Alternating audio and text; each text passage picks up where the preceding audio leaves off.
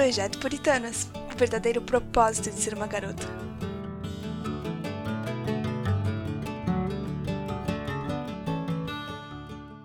Oi meninas e meninos, caso tenha alguém escutando a gente também, eu espero que vocês estejam todos bem. Aqui quem fala hoje é a Heidi, uma das escritoras do blog. E eu vim falar um pouquinho com vocês sobre a satisfação em Deus e como nos satisfazer em Deus para deixar a ansiedade de lado. Nós vimos no último podcast com a Débora que a ansiedade pode ser pecado, e eu queria conversar um pouco com vocês sobre como deixar essa ansiedade de lado e ficar plenamente satisfeito em Deus. Queria começar lendo com vocês o texto de Filipenses 4, do verso 5 a 9. Diz assim: Seja a amabilidade de vocês conhecida por todos. Perto está o Senhor. Não andem ansiosos por coisa alguma, mas em tudo, pela oração e súplicas e com ação de graças, apresentem seus pedidos a Deus. E a paz de Deus, que excede todo entendimento, guardará o coração e a mente de vocês em Cristo Jesus. Finalmente, irmãos, tudo que for verdadeiro, tudo que for nobre, tudo que for correto, tudo que for puro, tudo que for amável, tudo que for de boa fama, se houver algo de excelente ou digno de louvor, pensem nessas coisas. Ponham em prática tudo o que vocês aprenderam, receberam, ouviram e viram em mim, e o Deus da paz estará com vocês. Eu vou esmiuçar um pouquinho esse texto porque ele dá vários princípios bem legais para a gente mas eu não vou seguir a ordem versículo por versículo, vai ser meio misturado. Mas a primeira coisa que eu queria falar com vocês é tá no verso 6. Não andem. Esse andar não significa só dar um passo após o outro. Esse andar, ele engloba tudo da nossa vida, ele engloba a nossa vida inteira. Então é, é o andar, é o pensar, é o é, falar. Tudo que envolve nossa vida não deve ser voltado para a ansiedade, por coisa alguma. Então, nós não precisamos ficar ansiosos por coisa alguma. E o que, que é, na verdade, a ansiedade? A ansiedade acaba sendo, de certa forma, uma cobiça de algo que a gente quer ter o controle ou de algo que a gente quer receber, e também um certo narcisismo, porque ao andarmos ansiosos, a gente pensa mais em nós do que no próximo, muitas vezes. Então, a gente tem que tirar esse foco de nós e colocá-lo em outra coisa. Para nós cristãos, o único lugar que o nosso foco deve estar voltado é para Deus. Então, se a gente não anda ansioso por coisa alguma e a gente coloca todo o nosso foco em Deus, a ansiedade automaticamente deixa de existir. Mas eu sei que não é assim tão simples, não é mesmo? Não é simplesmente uma, um interruptor de liga e desliga que funciona. Então a gente vai ver o que mais o texto nos fala. Um pouquinho mais para frente ele fala tudo o que for, nisso pensais. Se a gente colocar todo o nosso foco naquilo que nos causa ansiedade, a gente vai pensar nisso e vai andar dessa forma, certo? Se a gente pensa no emprego que talvez por um acaso a gente possa vir a perder, a gente vai ficar ansioso.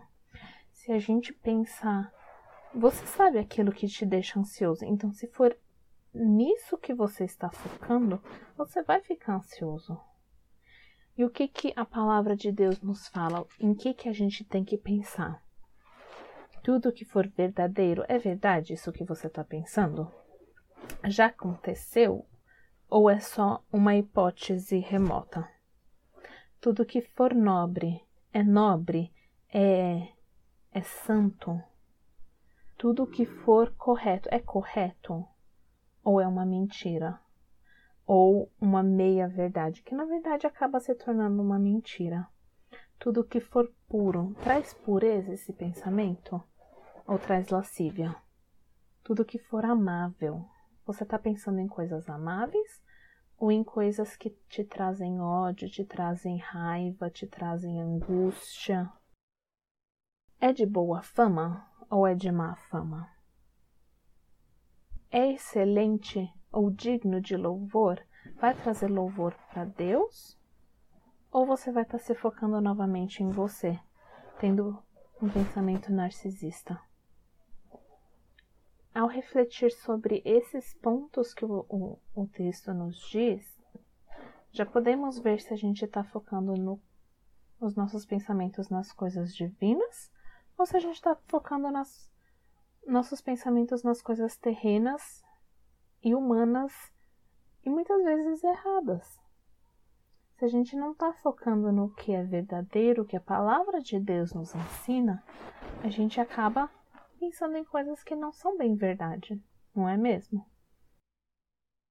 Então a gente tem que tirar o foco do nosso pensamento das coisas que não são verdade, que não são nobres, que são lascívia, que são mentiras e pensar naquilo que a palavra de Deus nos ensina.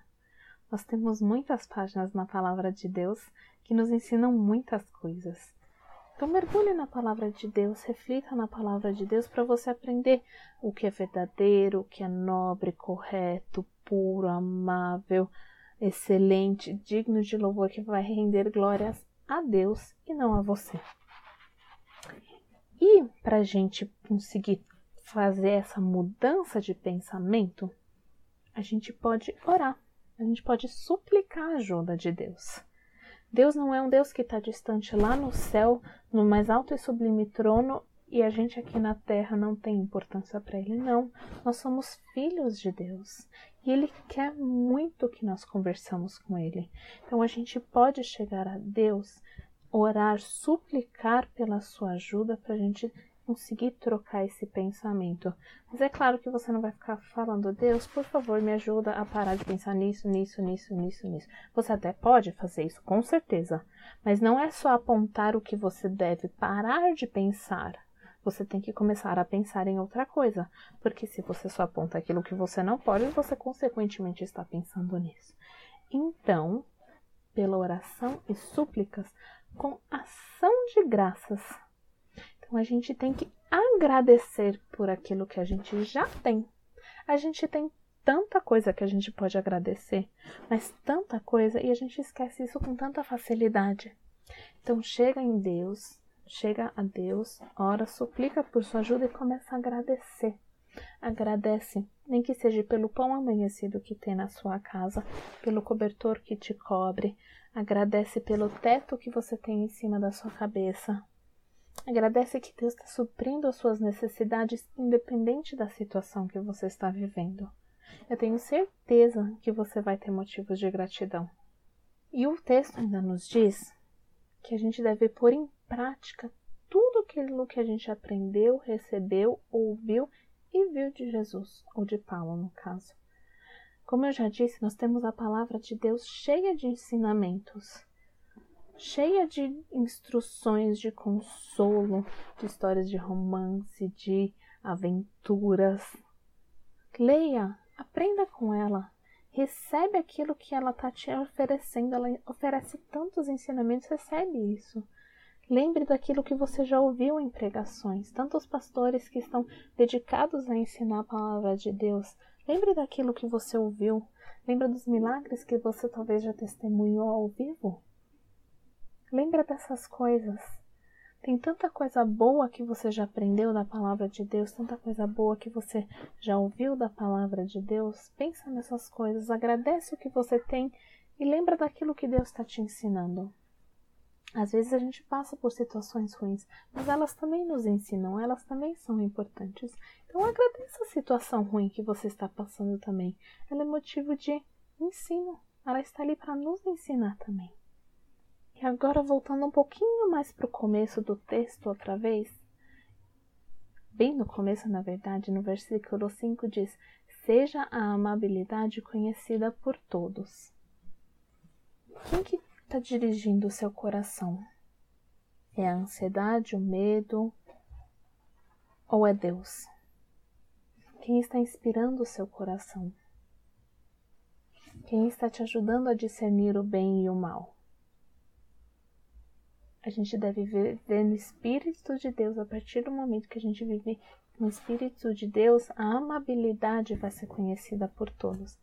Porque a partir do momento que a gente vive no Espírito de Deus, a gente passa a frutificar o que o Espírito frutifica em nós, que é o fruto do Espírito, que é o amor, o gozo, a paz, a longanimidade, benignidade, bondade, fidelidade, mansidão e domínio próprio. Quando estamos com o nosso foco voltado para Deus, e o Espírito está habitando em nós e agindo em nós, a gente também transborda aquilo que ele está transbordando em nós. Então a gente começa a agradecer, a gente começa a aplicar aquilo, tudo que a gente já aprendeu, e a gente frutifica, a gente mostra ao mundo quais são os nossos reais frutos. E o versículo 5 ainda continua dizendo: Perto está o Senhor. Deus está perto de você, ele não está longe, como eu já disse no mais alto e sublime trono. Ele está perto. Ele está do seu lado. Ele te carrega. Ele te ajuda, ele te consola. Mesmo quando a gente anda pelo vale da sombra e da morte, a gente não precisa temer perigo algum, porque perto está o Senhor. A tua vara e o teu cajado me protegem. Sei que a bondade e a fidelidade me acompanharão todos os dias da minha vida e voltarei à casa do Senhor enquanto eu viver, porque perto está o Senhor. O Senhor está perto mesmo quando a gente está no vale da sombra da morte ou quando a gente está na casa do Senhor, o Senhor está perto. Quando Jesus estava falando no Sermão do Monte, ele falou para a gente também não andar ansioso e buscar as coisas de Deus. Porque perto está o Senhor. Ele diz assim: Não se preocupem com sua própria vida quanto ao comer ou beber, nem com seu corpo quanto ao que vestir. Não é a vida mais importante que a comida e o corpo mais importante que a roupa? Observem as aves do céu, não semeiam, colhem, nem armazenam em celeiros. Contudo, o Pai Celestial as alimenta, porque perto está o Senhor. Não tem vocês muito mais valor do que elas? Quem de vocês, por mais que se preocupe, pode acrescentar uma hora que seja a sua vida? Por que vocês se preocupam com roupas? Vejam como crescem os lírios do campo. Elas não trabalham nem tecem. Contudo, eu digo que nem Salomão, em todo o seu esplendor, vestiu como se um de... vestiu-se como um deles. Se Deus veste assim a erva do campo, que hoje existe amanhã lançada ao fogo, não vestirá muito mais a vocês, homens de pequena fé. Portanto, não se preocupem dizendo que vamos comer, ou que vamos de beber, ou que vamos vestir, pois os pagãos correm atrás dessas coisas, mas o Pai Celestial sabe que vocês precisam delas, porque perto está o Senhor. O Senhor sabe de cada necessidade que você está passando, cada medo, cada angústia, Ele está perto de ti, mas Ele quer que você esteja perto dele também. Busquem em primeiro lugar o reino de Deus e a sua justiça, e todas as coisas serão acrescentadas a vocês. Portanto, não se preocupem com amanhã, pois amanhã trará suas próprias preocupações. Basta cada dia o seu próprio mal, porque perto está o Senhor. Uma música do projeto Solo, que o título é Salmo 23, diz assim: Se o Senhor é meu pastor, aquilo que eu não tenho, eu não preciso. Se Deus não nos deu, é porque nós não precisamos disso. Independente se a gente quer muito, se a gente não recebeu, é porque o Senhor determinou que a gente não precisa disso. E a gente precisa descansar nessa verdade, sabendo que Ele tem o melhor para nós, porque perto está o Senhor, Ele está perto de nós. Ele quer que a gente renda graças a Ele, porque Ele está agindo, Ele está nos dando coisas, mesmo que não seja talvez o que você tanto queria, mas Ele está te dando o necessário. Ele está perto de você, ele está cuidando de você. Não precisa ficar ansioso. Eu sei que às vezes é difícil. Então dobre seu joelho, agradeça por aquilo que você tem. Quando você começa a agradecer, a ansiedade vai embora. A gente não consegue agradecer e ficar ansioso ao mesmo tempo. São duas coisas que não funcionam juntas. Não se esqueça, o Senhor está perto de ti. Ele está cuidando de você. Ele está provendo cada coisa que você realmente precisa. Não aquilo que você acha que você precisa, mas aquilo que você realmente precisa. Eu quero terminar lendo a letra de uma música que se chama Eu Me Alegro em Ti, da Arieta Mangrini. A Ti bendirei para sempre, em Ti confiarei, Senhor. Eu não terei do que ter medo, meus pés só na rocha firmarei. Eu não me abalarei, e do Senhor direi: Tu és o meu Deus, protetor, meu escudo, libertador, meu abrigo, torre forte. Todo tempo meu socorro vem de ti, porque perto está o Senhor. Quando a ansiedade bater, lembre-se, perto está o Senhor. Amém? Deus abençoe vocês.